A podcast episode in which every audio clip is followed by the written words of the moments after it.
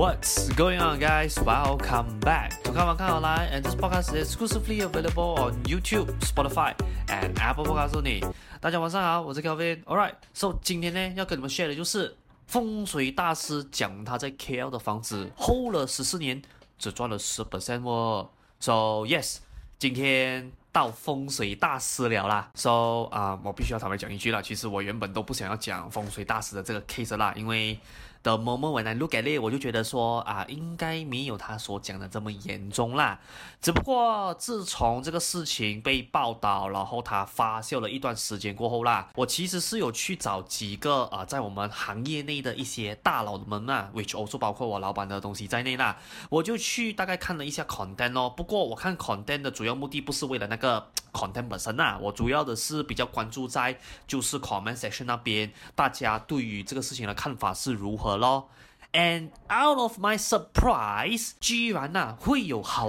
多人哦不知道哦，原来是这样子的算法的，so on and so forth。And by the way 啊，我想要在这边先 clarify 一下啊，我接下来有所 share 的内容啦，有一些部分哦是我本身用那种比较。用那种 stupid and simple 的方式啦，OK，只是给我方便理解而已啦，not exactly hundred percent accurate，或者是 you know 是 exactly 那一个风水大师的情况啦。我今天也不想要提这个风水大师的名字啦，because 我相信啊，上网 view 或多或少应该都知道他是谁了。毕竟这个事情闹到这么大条。不过，you know at the end of the day，我不想讲他的名字，是因为你知道吗？有的时候当事人的这间房子哦，有一些细节。毕竟我们并不是很清楚啦，而且在报道上面可以找到的资料三号有一点点模棱两可啦。这样模棱两可到什么程度呢？就是那个房子的 size，我可以这样子担保给你们知道啦。我目前参考了我两家报社的那个文章啊，然后两家报社的文章呢，对于它房子的大小哦，都提供不一样的尺寸呐、啊。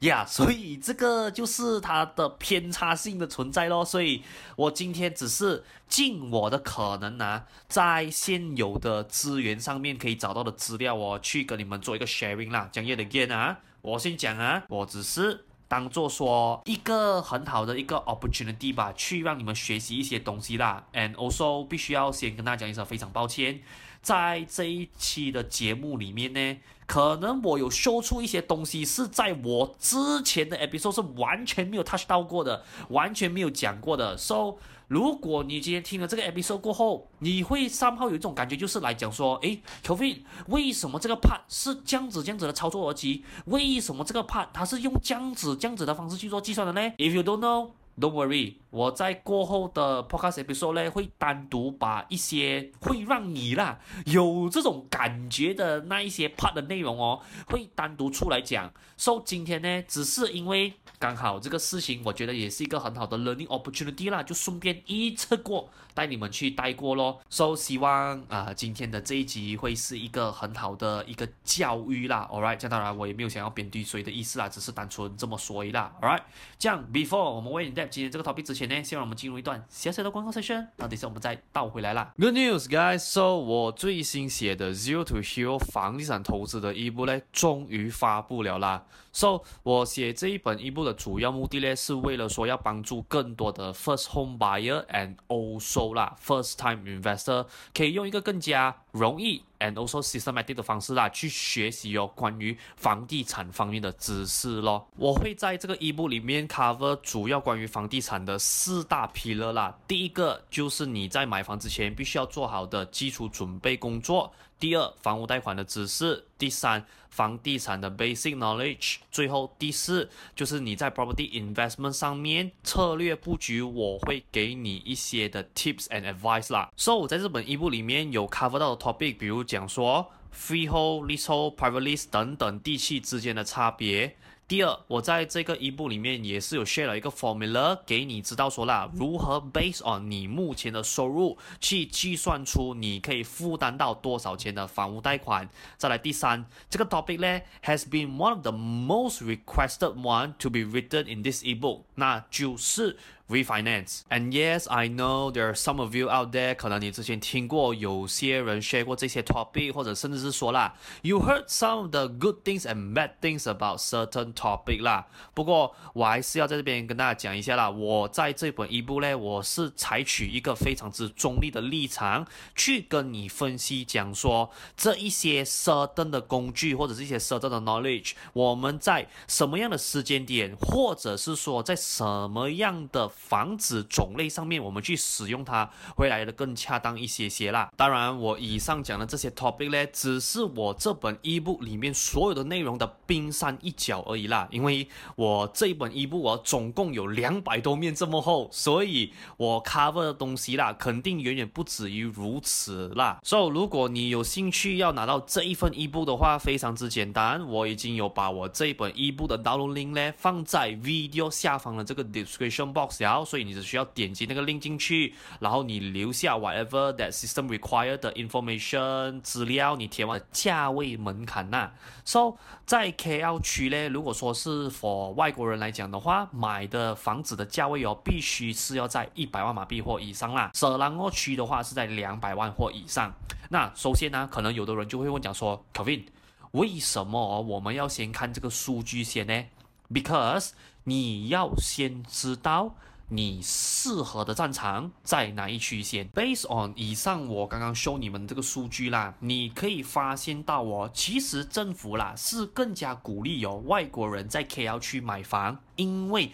它的入手门槛是属于比较低的。And then 在这边呢，可能有人啊会问我的另外一个问题是啊，可是 Kelvin，那个逻辑好像麻将不对嘞。你看啊，如果是以 Google Map 来看的话啦，那个 KL 地区哦。就这样小粒而已哦，然后那个雪兰诺奇的 area 哦，讲大力哦。那为什么反而 KL 地区的门槛哦会更加的低的嘞？说、我本人的合理推断是啦，可能是因为有雪兰莪区在政府目前手上的 data 是显示讲说啦，他们是有更多本地人住在那一边的关系，所以政府哦把外国人买房的这个入手的门槛的限制啦，它是拉到了两百万或以上。那为什么政府要这么做嘞？其实他这么这么做是为了防止啦，有大量的外国人涌入雪兰莪区购买当地的房子，把当地的房价炒高啦。So this is the reason why 哦，你会看到说啦，他会特地去把雪兰莪 area 的入手门槛拉高，比 KL 区多一百万的原因是这样子的哦，就是他希望用这个 figure 啦，让你直接明了的知道讲说，诶，for those of you out there 啊，let's say 你是 foreigner 来讲的话啦。我其实不怎么 encourage 你们在雪兰莪区买房子啦。这样，如果说你今天 budget 稍微限制一些些来讲的话，KL welcomes you。这样，如果说啊，你 prefer 可能 I don't know 啦，雪兰莪 area 以外那种可能没有这么密密麻麻的 lifestyle，或者是我们所谓的 surrounding living environment 来讲的话，没问题。将你买的房子就必须要在两百万马币或以上咯，仅此而已啦。OK，在了解完外国人在马来西亚买房的入手价位的门槛过后哦，我们就要正式进入啦，去剖析讲说风水大师的这个 case exactly 是哪里出错了嘞？So 第一个，当然啦，我们肯定要先了解一下风水大师他在 KL 购买的那间房子的 spec 是长什么样子的咯。那以下这一些是我在目前现有的资料啦，找得到关于风水大师他在 KL 购买的那一个房子的一些资料咯。And by the way 啊，可能会跟真实他所买的那间房子的 spec 是有所出入的啊，因为像我刚刚讲到的，我 even compare 了两个报社啊，他们给的 data 都会稍微有一些不一样啦。Alright，这样第一个哦，就是关。关于啊风水大师买的这个房型啦，so 他买的这个 property 呢是一间 service apartment，so 现在来讲的话啦，他们是说至少三千 square feet，而根据东方日报的报道啦，他们是写是在四千一百五十个 square feet，然后它的那一个 layout 呢是四间房加一个工人房和 store room 啦，接着它的入手价和那个实际投入的成本呐。根据风水大师自己透露的信息哦，是讲说他买的那间房子在十四年前是价值六百万马币啦。然后 at the same time，他当时在买的时候哦，是给了十八仙的头期，也就是说剩下的那九十八仙，也就是五百四十万左右啦，他是去跟银行贷款的咯。最后啊，就是关系到这个风水大师啦，他讲说在这一场交易里面哦，他的房子是帮他赚了一个十个 percent 左右啦。这样这个赚了十个 percent 这一句话啊，也没有深入讲说。是不是可能成交价，还是说其他它的计算方式啦？这样如果是 base on 成交价作为那一个 measuring standard 来讲的话哦，我相信那个房子过后啦，应该是成交在六百六十万马币左右咯。And also 他的房子还是讲说每一年可以收到一个三到四个 percent 左右的租金收益啦。那讲完了风水大师他购买了这个房子的 spec 过后啦，这个时候呢，我们就要进入那个重头戏了。就是我们要去探索一下啦，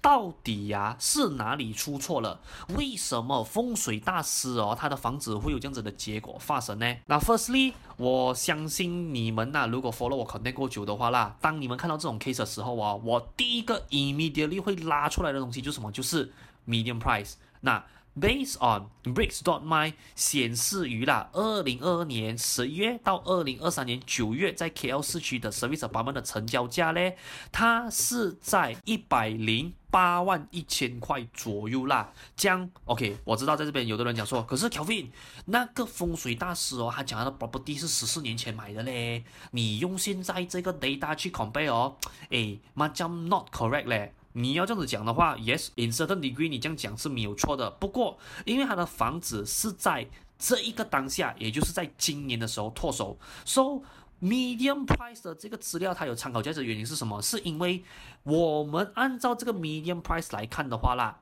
风水大师啊，你讲说，哪怕说以十四年前，像十四年前，我不知道 KL City Center 的那个价位是在什么样的 price point 啦，OK，因为十四年前我也还没有上中学，OK，十四年前的我才在小学六年级而已啦，All right，所以十四年前到底 market 发生了什么事，我不知道啦。不过如果是用这一个 data 来作为那个测量标准来讲的话啦，我可以很 confident 讲一句呀、风水大师他所入手的价位呢，是远远超过一般大众的负担能力了。他的这个差距呀、是差不多有六倍左右咯。之所以啊，我认为这个数据很重要的原因哦，是因为你们要记得啊，一旦房子的入手价哦远超过当地的 median price 的时候啦，未来 when 你想要出场把这个房子卖掉套现的时候哦，你的卖价。价大概率啊，只能赚到微薄的利润而已的。因为为什么？我常跟大家讲的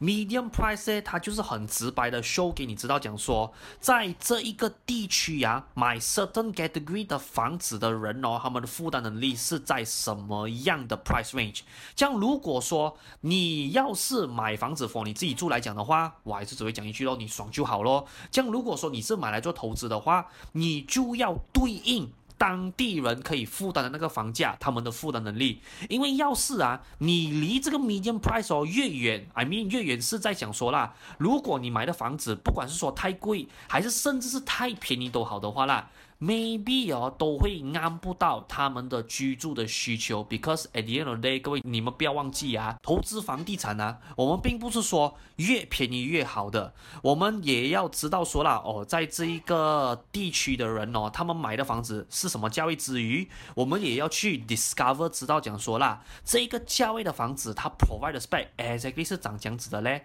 我们就从那一个大数据去找他们的 common traits，我们去找它的共同之处。然后我们去投资房子的时候，我们就找这些啦，勒贝古让哦相似的 property 哦买下来，然后过后等一段时间了过后啦，再把这个房子转手给下一波想要住在这个地区的那一些 new 的 home buyer 咯。And then 我想要针对哦他买的这个房产的类型啊去做一点 comment 啊，因为哦他这间房子。只是 based 我的认知而已啊。我看上去啦，它整体的 spec 哦，很明显是 ultra luxury 的类型来的。为什么？因为各位你要知道啊，现在我们讲说 newly launched property 哦，我单单讲啦，要以四房的 layout 来讲的话，现在的 market 是，我可以说是哦，极少数了的。你讲说四房在以前我知道啦，maybe 十四年前，它在 market 来讲的话，还可能算是一个 trend，算是一个潮流。OK，啊、，developer 当时可能盖的房子，我可以说八十 percent 是还有提供这样子的房型啦。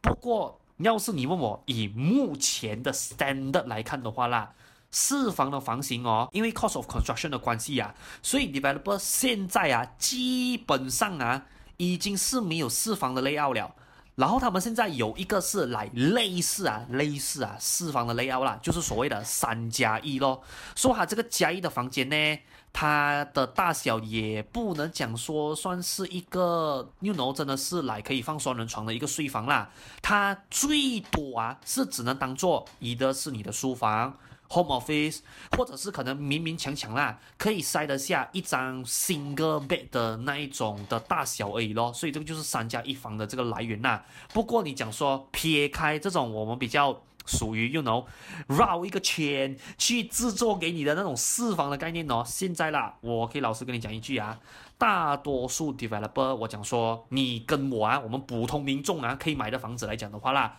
最大的房型哦，其实 go all the way up to 三房而已啦。降维的那个大小是在一千 square feet，还是一千 square feet 以下来讲的话，depends on developer，他把这个房子盖在什么样的 location 啦。因为像我上次讲过的，land cost 哦，其实在这整栋 building 里面的 cost of construction 来讲的话啦，它其实吃了蛮大部分的一个 margin 呐，所以呀，这个东西很难讲。不过如果你要 grab general concept 来讲的话，现在四房哦是属于比较少数的一个 layout 了啦，而且再加上啊，这个风水大师啊，他买的 property 哦不只是四房而已哦，他还有加一间工人房和 storeroom 啦。For those of you out there 啊，如果是你最近有去看房子来讲，especially 啊，你有去 survey KL 或者是 Selangor。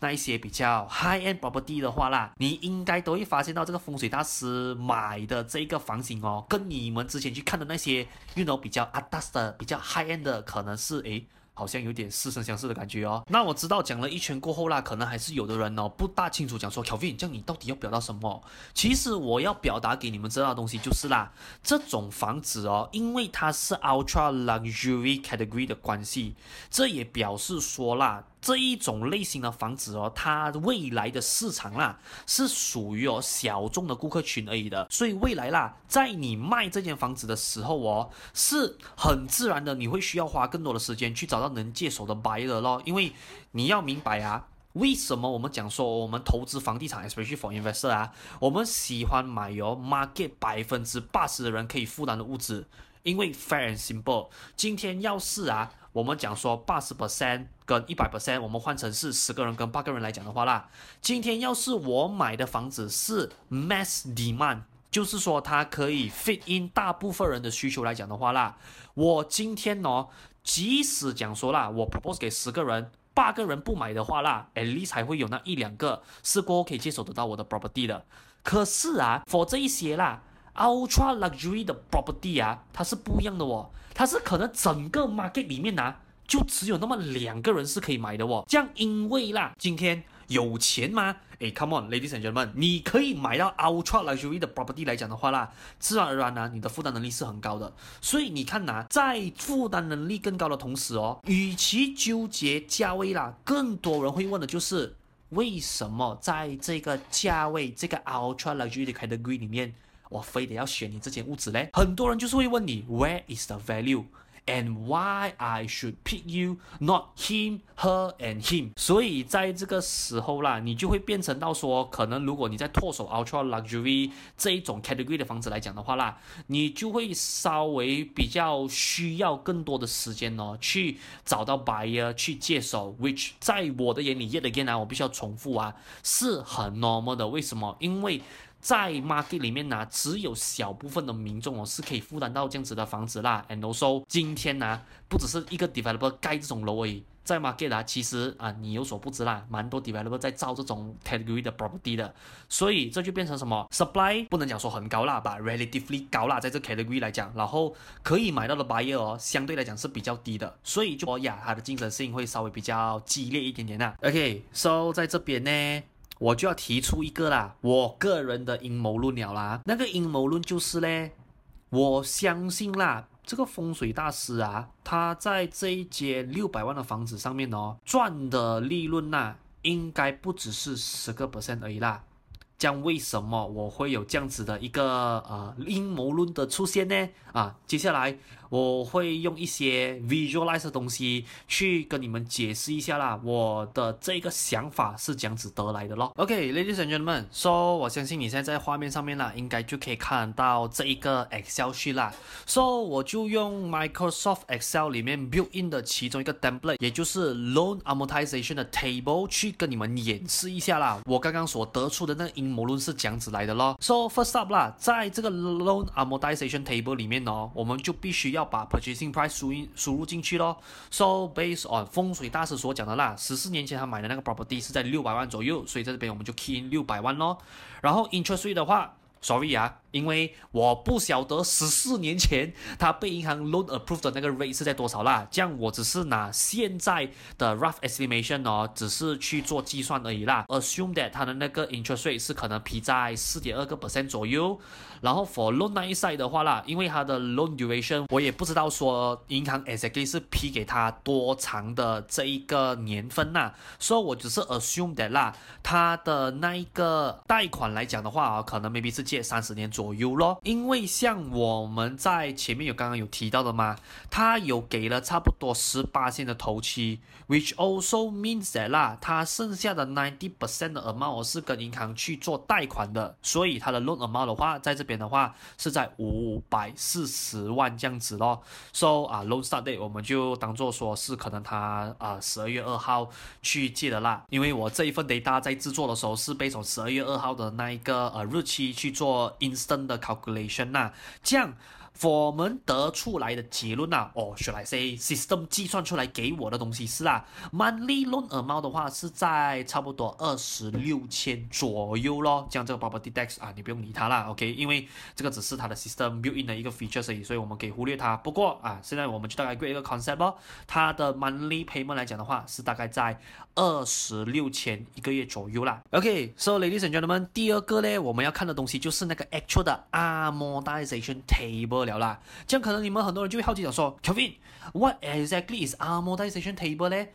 简单来讲啊，amortization table 哦，就是让你知道说啦，你的这个贷款从你第一个月到你最后一个月，也就是三十年过后的那个 ending period 呢，你总共啦，在这个过程中啊，你的贷款 outstanding loan 你是欠多少钱，然后每个月你要缴的 payment 是多少钱，然后中间呢、你要缴的利息。然后说 principal 是多少钱呐、啊？所、so, 以你可以看到在这边呢，它都 list out 出来给你了咯。不过这个当然啦，它也是会根据 as 你的这个贷款呐、啊，去到越长的年年份过后哦，它的 interest 跟 principal 这边都会有做调整的啦。不过目前我看到来来讲的话哦，它这边 interest 一开始来讲的话啦，它是占了 money installment 的差不多七十个八千左右啦，所以 principal 的话差不多在三十左右咯。不过 As I said，这一个东西到后期的时候啊，就会有做调整的啦。那在这边呢，其实你们不用乱，前面那些数字哦，我们不用去看。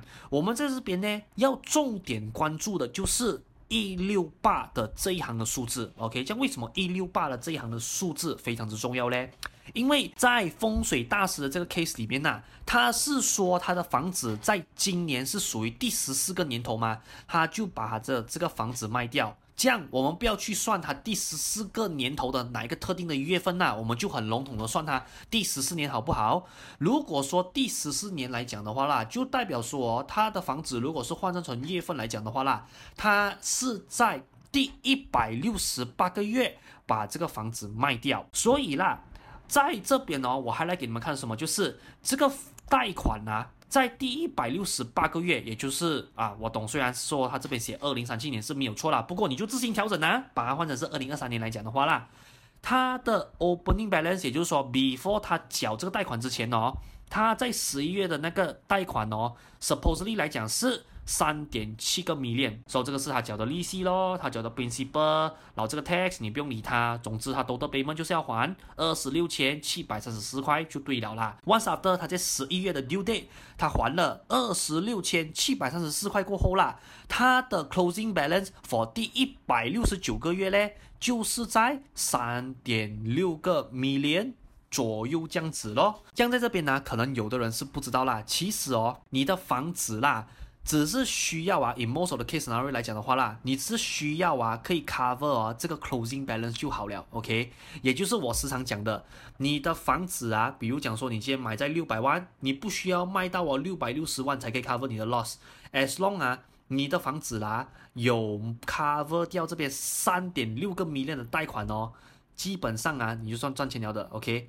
将以下我会演示给你们看那一个逻辑的来源呐、All right，so 我们现在呢就要把这个 case，我们现在目前为止啊所得到的线索呢，一个一个把它拼凑起来，顺便也跟你们解释一下啦。我为什么会讲啊？这个风水大师啊，他赚的利润应该不只是十八仙的一啦，在这边你们就可以一目了然了。All right，so 第一个我们要 put in 的那一个线索呢，就什么？就是。它的 selling price，因为呀、啊，从头到尾呀、啊，这个风水师没有讲说他 exactly 那个房子成交价是多少钱呐、啊？这样我只是说啊，以普通人的我们讲说 logical sense 来讲的话啦，我相信啊，他所讲他只赚十个八千哦，应该就是指说他的房子 compare with 他之前的入手价格来讲的话啦，他的 selling price 应该只是赚了十个八千哦，所以在这边我就把它 put into 就是六百。六十万。那第二个我要这边 put in 的那个资料呢，就是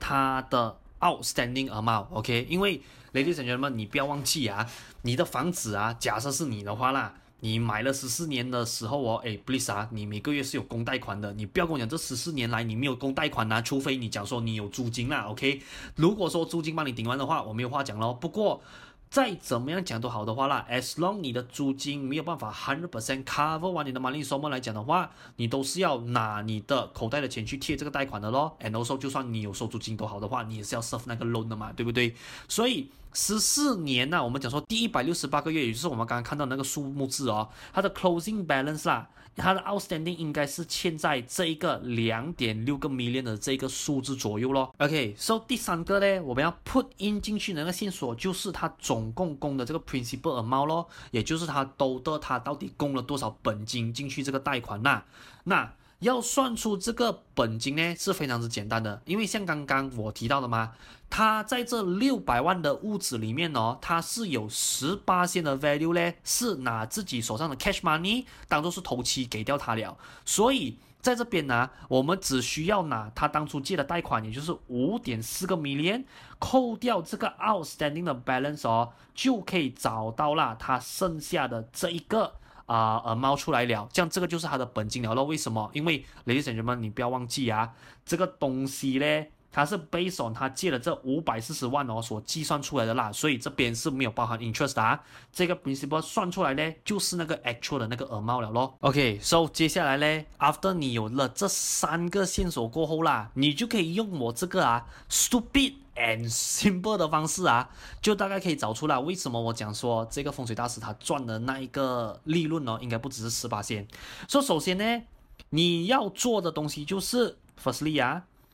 你拿六百六十万扣除掉我们刚刚讲的这个 outstanding amount，也就是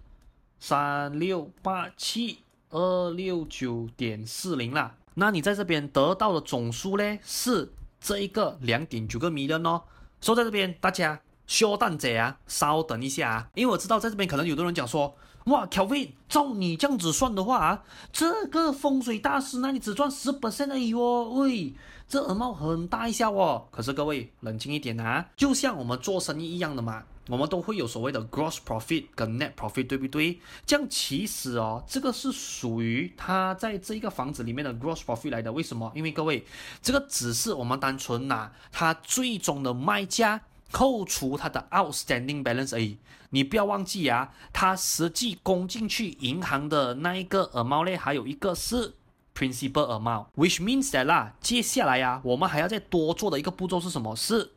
我们要把这个我们算出来的两点九个 million 的 amount 再扣除了，他之前供进去给银行的 principal，所以最后呢，在这边你就会拿到一点二个 million。And ladies and gentlemen，once 你算到这个 one point two million 过后啦，你就找到它的。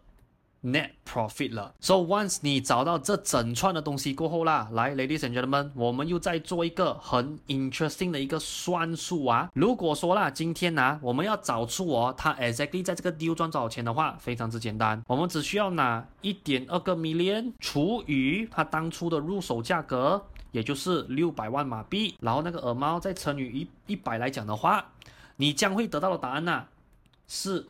二十个 percent。So, ladies and gentlemen, yet again 啊，我以上 show 的这个 theory，I might be wrong 啦，OK？因为我知道有其他大师，他们有用更加 advanced 的方式去计算到底 exactly 它是长什么样子啦。不过，我还是回到那一个理论啊，如果我们今天只是要以一个 simple and yet stupid 的模式啊去看来讲的话啦，first of all。我们还是不能确定，whether 这一个风水大师他最后的 selling price 是不是六百六十万呐、啊？这样 assume that 啊，这个风水大师哦，他的房子最后的成交价是在六百六十万，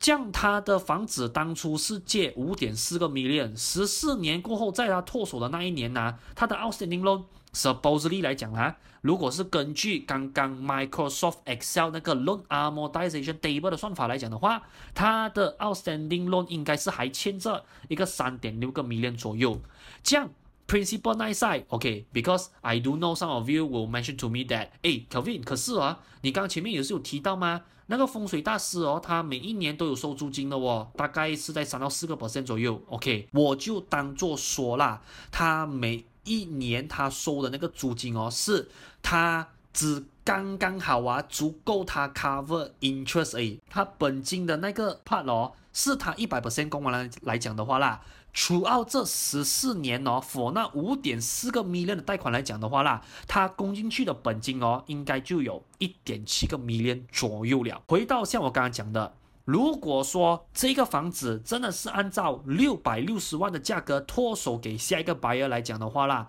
他在这一场房地产的交易上面哦，他赚到的 gross profit 如果不要扣除本金来讲的话啦，他是赚到二点九个 million。这样如果我们 further 把他这十四年以来他所供进去的那个利息，我们也顺便理到掉的话啦，because at the end of the day 它还是一个 costing 来的嘛，因为你没有供的话。你的 loan 就可以继继续，如果你 loan 不可以继续的话，房子就会被雷弄掉。这样要是说我再把这个 factor 都算买进去的话啦，它最终啊，在这个六百万的房子里面哦，它真正赚到的 net profit 啦，是在一百二十万左右咯。这样如果说啦，它是一百二十万的 net profit。我再除以他当初啊六百万的 entry price 来讲的话啦，其实这个风水大师他真正赚的数目字哦，并不是在十个 percent 的利润，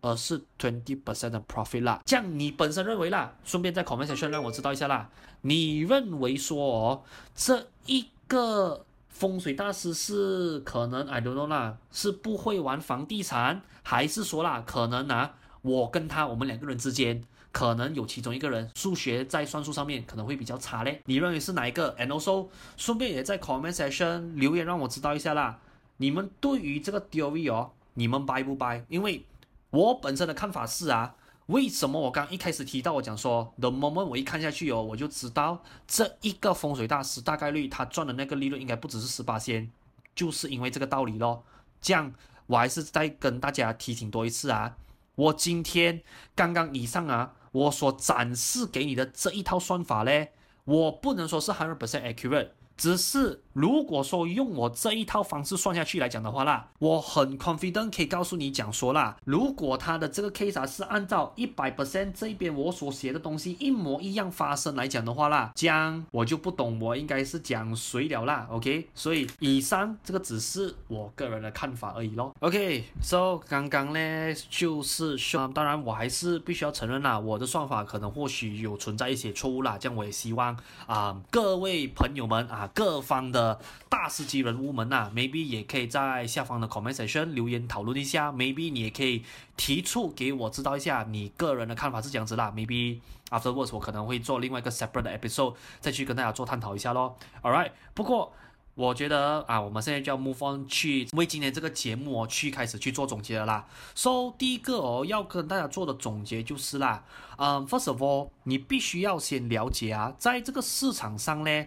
房子哦，普遍来讲啦，是有三种类型的，and also home buyer 啊，也是有分三种类型的啦。像第一种类型哦，就是我们很普遍看到的咯，就是你买房子给自己住啦。Of course，你如果是讲买房子来给自己住的话啦，这边的重点哦，就是它这间房子哦，必须要有满足到啦你居住的需求，你住上去你会觉得你住的舒服，你住的爽啊，这个也是很重要的啦。所以。哪来自住的房子哦？它决定性的因素的比例啊，通常你会看到啊。感性的层面哦，是会比理性的层面哦稍微高一些的咯，因为毕竟你还是要记得啊，买自住的房子哦，还是以自身的感觉为主的。这样当然啦，除非你是讲说哦，你自住的房子是可能会在短期内会 upgrade，那可能你就要更多以投资的角度啊作为那个出发点哦。But otherwise，yeah，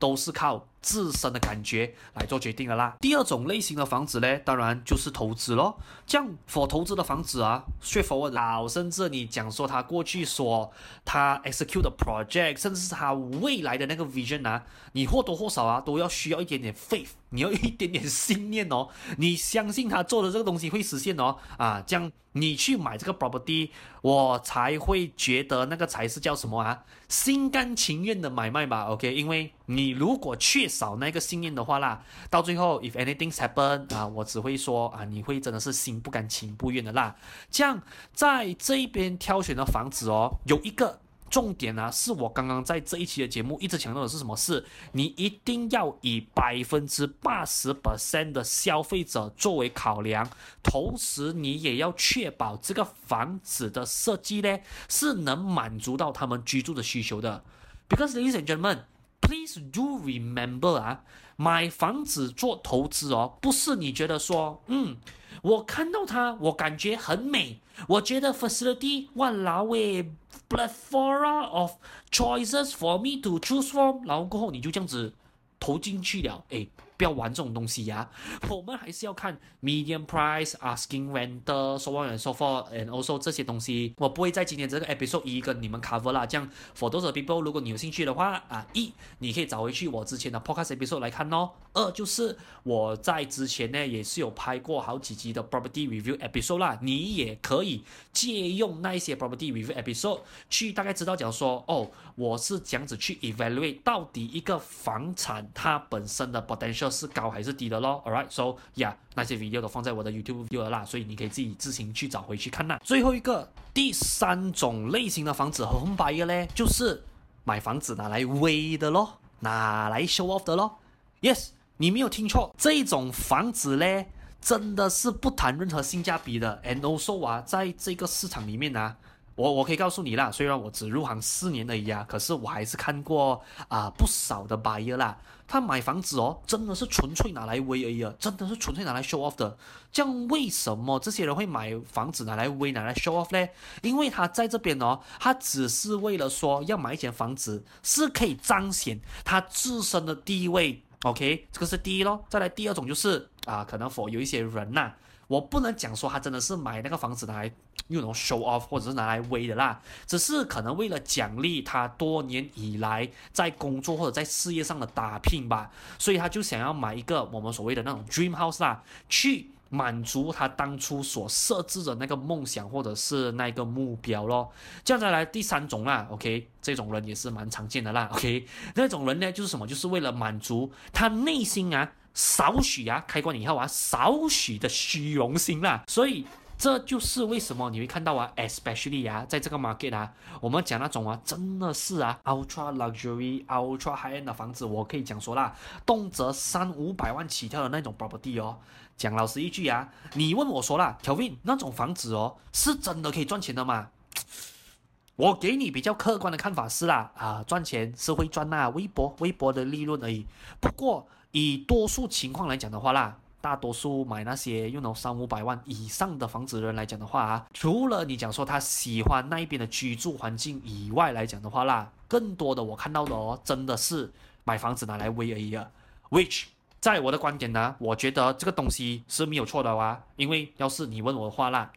啊，我也是会有这种，you know，小小的虚荣心的。我也是一个世俗的人类的嘛，OK。所以如果你 follow 我的 podcast 够够久的话啦，你应该都知道呀。可以满足我虚荣心的那那些 property，不要讲说虚荣心啦，把你讲说我在这一种第三种 property 哦，我有也有给它另外一个名称啦，那个叫做 reward house 或者我们所谓的 trophy homes。So 这一个的话啊，其实我之前在我的 podcast 也是有分享过了啦。So 这个东西其实我到最后想要跟你们强调的东西是什么，就是 don't take it as a negative thing，因为我觉得人的努力哦，都是希望可以获得一些正向的回馈，去 you know 告诉自己说我之前所付出的这些努力。力和我这些经历是没有白费的啦，所以我觉得，如果是作为一个礼物来讲的话，我觉得在心态上来讲的话，并不是一件错事来的咯。这样第二个 part 的结尾呢，啊，其实就是要帮你们回答的最后一个问题啦，就是我该要怎么做才可以避免类似风水大师的这种结果发生呢？First and foremost 啊，我可以给到你的 advice 就是啦，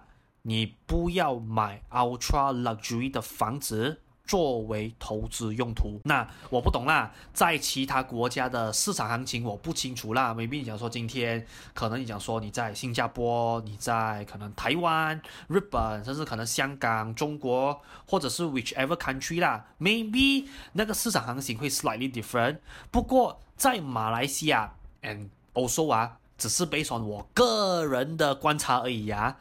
你说 ultra luxury 的 property，它能让你翻倍暴富的几率哦？我个人的观点是啦，它是属于偏低的。这样我这边所谓的偏低，不是说完全没有啊，可是啊，那个所谓。中奖的几率哦，真的是比较低的，因为这一种类型的产品哦，它的顾客群哦是真的太小众了。以 Malaysia 的 market 来讲的话啦，所以 ultra luxury 的房子哦，我往往都建议啦，你以一个长期或者 weekend home 的形式去 approach 去自住来讲的话，我觉得是比较好的咯。啊，当然这样当然啦，除非你讲说你是富得流油的那种程度来讲的话，那你真的是要买这种。Ultra luxury 或者 Ultra high end 的房子来投资的话，我就没有话讲因为 at the end of the day，反正钱是握在你的手上嘛，我只是提供建议而已。到最后，whether or not 你要不要 proceed 这个 buying decision，还是交由你来自己决定的。第二，我要给你们的 advice 啦。不要妄想着所有 ultra luxury 类型的 residential property 会有很大的升值空间。那在这边呢，我就要搬出那一个在我们房地产圈子里面呢，其中一个非常之出名的一个理论哦。那个理论就叫 The bigger you buy, the more you earn。For 那些朋友啊，如果说你没有听过这句话的话啦，真的。So let me give you a context 啊。要是说你的房子哦是一千 square feet，然后你的 price per square feet 在上涨五十块来讲的话啦，你最终可以赚的 profit 哦就是大概五十千左右咯。那要是今天换在两千个 square feet，同样是升值五十块钱的 price per square feet 来讲的话啦，你最终获得的那一个利润哦是在一百千，也就是十万块啦。所以。这句话哦，就产生了为什么啦？会有的人会去投资那种大型的产业，因为他们都知道一个原理是什么，就是 the moment price per square feet 一旦往上升的话啦，大型的产业哦，它是赚更多的，这一个是毋庸置疑的事实来的啦。But 假如哦，你不了解这句话背后真正的含义的话啦，你同样会因为这句话而烧到手的。为什么嘞？First of all 啊。这句话啊，不是在单纯跟你表达说啦，哦，你看到你隔壁邻居家别人买一千 square feet 的公寓，你就走去啊买一间哦一万 square feet 的 bungalow，你就妄想讲说，哇，人家一千 square feet 哦，我一万 square feet 哦，这样哦，是不是就代表说我的一万 square feet 的 bungalow 就能赚到比别人多十倍的那个利润呢？因为我的 square feet 比别人大十倍哦。反而啊，ladies and gentlemen，the bigger you buy，the more you you earn，我在这边所了解到的啦，它这边所要表达的 bigger 哦，是指产业的类型。那 for those of you，如果你对于房地产这块领域的知识，你钻研到比较深入来讲的话啦，你应该都知道啊。for 产业来讲哦，我们普遍是有主要四种的类型啦。那四种类型呢，就是 residential、commercial、industrial 和地皮咯。那 the bigger you buy，the more you earn 的原理是在告诉你啦。你从 residential upgrade 去 commercial，从 commercial upgrade 去 industrial，从 industrial upgrade 去地皮。因为当你从 residential property 慢慢 upgrade 去到 commercial、industrial，甚至是地皮的时候哦，你会很自然的发现啊，越往高处走哦，你的 ROI、你的利润啊是高到吓死人的。And let me give you a simple context 啊，a simple example 啦，给你去做一个想象啦。一间不错的店面哦，average 来讲啊，它能收到的租金哦，是能顶啊，差不多两到三间 residential property 的总数的租金的。And then for 一间工厂，by the way 啊，average 来讲的话啦。他们每个月能收到的租金哦，是三到五间 residential property 啦加起来的总数的。And ladies and gentlemen，let me tell you one thing 啊，我现在所讲的这个 example 这个 context 哦，是报低数了的，OK？你讲说 market 实际的 ROI，let's say 如果你的店面或者是你的工厂买在一个比较 superb 的 location，或者是说地曼比较高的地区来讲的话啦，它的数值哦，比我刚刚给你的 example 来讲的话啦，还远高过于这一些的。所以在这边哦，要表达给你们知道是什么，就是唯有 upgrade 去更高端的产业类型，你才能真正达到所谓的 the bigger you buy，the more you earn 的成就啦。这当然，在 the bigger you buy, the more you earn 的这个 part 哦，我必须要这样子给大家一个总结啊，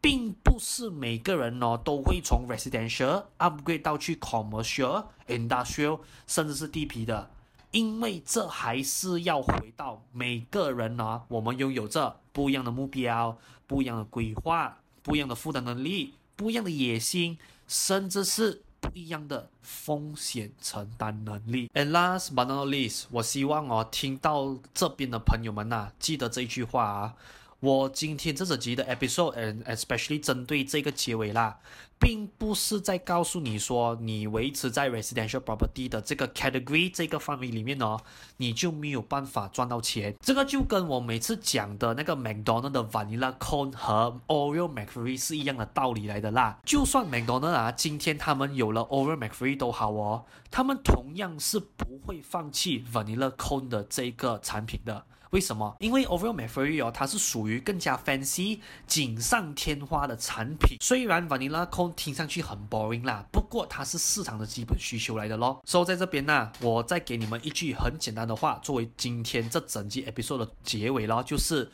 未来啦，总会有新的口味是能超越跟取代 Oreo McFlurry 的位置的。但是 Vanilla Cone 它依然不会被市场忘记。为什么？回到像我刚刚讲的。因为它是市场的基本需求啦。And ladies and gentlemen, before 我们今天的节目结束之前，we have another great news. So 我的 property agency 目前长期合作的发展商，他们最近有在 Bukit Bintang 的 area launch 了一个全新投资型的公寓项目啦。它的地点是坐落在 Pavilion PMB 幺幺八和 TRX 的这一个金三角区域里面，步行距离的话可以到 Pavilion、LaLaport BBC、Lot Ten、Sungai Wang Plaza 和 Berjaya Times Square。那除了这些著名的 shopping mall 以外，同样的步行距离可以到两个 MRT station，还有。只需要 walking distance 六分钟的时间就能到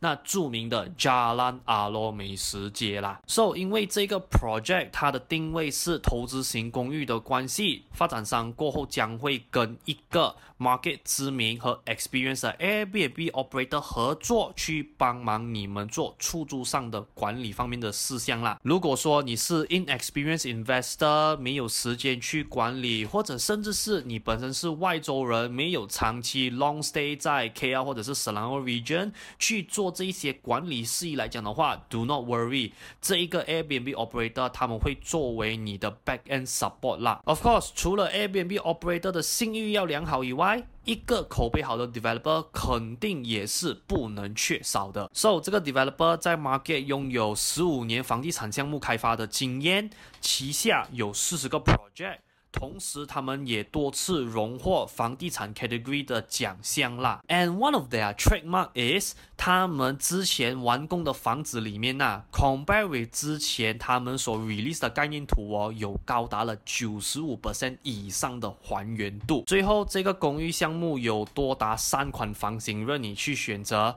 And the main thing is 这个月供呢，只是需要三千五百块马币起跳啦。So 如果你想要了解更多关于这个 Bukit Bintang area 最新 launch 的投资型公寓的 details 的话，我已经有在这个 video 下方的 description box 留了一个 sign up form 的 link，你只需要点击进去，把该填的资料填完了过后，我在收集了 information 的第一时间内，就会通过 WhatsApp 发给你，并且让你知道说这一个项目它几时会 open for early bird registration 啊。So，我也希望到时候我们不见不散呐。OK，So yeah，哇，今天这个比较 heavy 的这个 episode 呢，就先到这边了啦。So，啊、um，Ladies and gentlemen，please do forgive me 啊，因为我也很长一段时间没有做过这么长的、这么深入、这么 technical 的这个 topic 了啦。Alright，所以希望大家可以见谅。这样，要是说你们今天看了这一集的内容过后，Let's say，如果说你喜欢今天这个 content 来讲的话